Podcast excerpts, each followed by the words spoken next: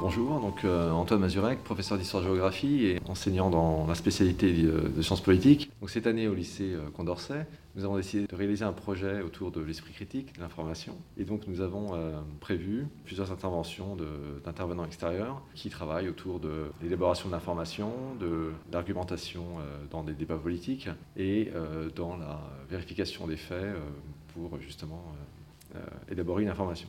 Et donc dans ce cadre, nous avons reçu aujourd'hui un journaliste qui euh, intervient à différents niveaux euh, dans les lycées, dans l'enseignement supérieur, pour euh, nous expliquer, pour qu'il les explique aux élèves plutôt, comment on peut vérifier les informations à partir d'outils assez simples, disponibles sur Internet ou sur un téléphone portable, très très simplement. Bonjour, je suis Martin Pierre, je suis journaliste professionnel depuis plus de 12 ans et j'ai travaillé pour Radio France, la radio, et puis pour la presse écrite.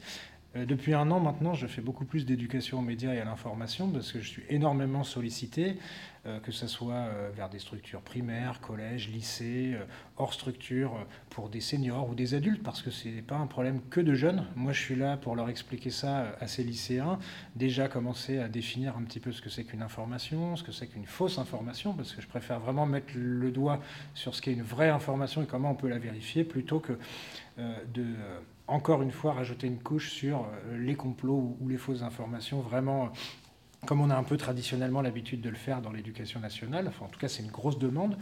Et moi, je viens pour leur dire, euh, on peut tous partager des fausses infos. Ça m'est déjà arrivé, moi. Euh, mais par contre, on peut mettre aussi en place quelques réflexes simples avec des outils simples, notamment des outils Google, hein, euh, pour euh, vérifier des images. C'était dans ce cadre qu'on a proposé une séance de vérification de la photo avec bah, tout simplement des compétences de base. En fait, on s'aperçoit que simplement une recherche Google, tous les élèves ne savent pas la faire. De faire une recherche par image inversée, encore moins. Hein. On va ouvrir l'image dans la visionneuse 50 fois avant de comprendre qu'il euh, faut passer dans Google Images et puis cliquer, copier-coller. Donc ça, c'est des compétences de base en informatique, mais en fait, ça, ça va leur servir.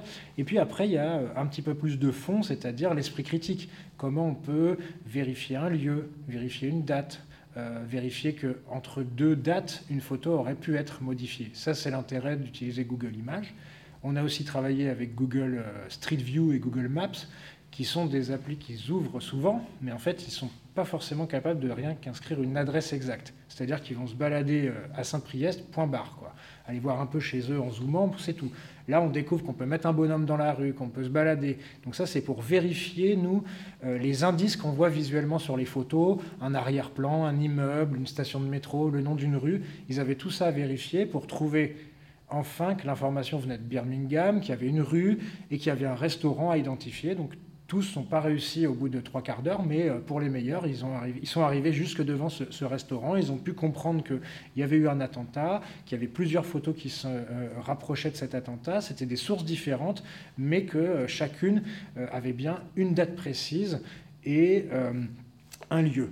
On n'a pas travaillé sur ensuite le photographe, la source ou les sites internet desquelles sont issues ces photos, parce que ça, c'est d'autres compétences aussi à vérifier, notamment euh, dans les à propos, euh, qui sommes-nous, les contacts, rien que pour savoir si c'est un média traditionnel, déjà euh, euh, largement euh, repéré, ou si c'est un média qu'on ne connaît pas et dont il faut parfois, je dirais pas se méfier, mais en tout cas avoir une petite lumière jaune qui s'allume. Si on retrouve cette lumière orange, c'est qu'il commence à y avoir un problème, et puis rouge, c'est que là on sait. Donc moi, c'est ça mon intérêt, c'est d'essayer de leur dire attention avant de partager, il y a quelques réflexes à avoir.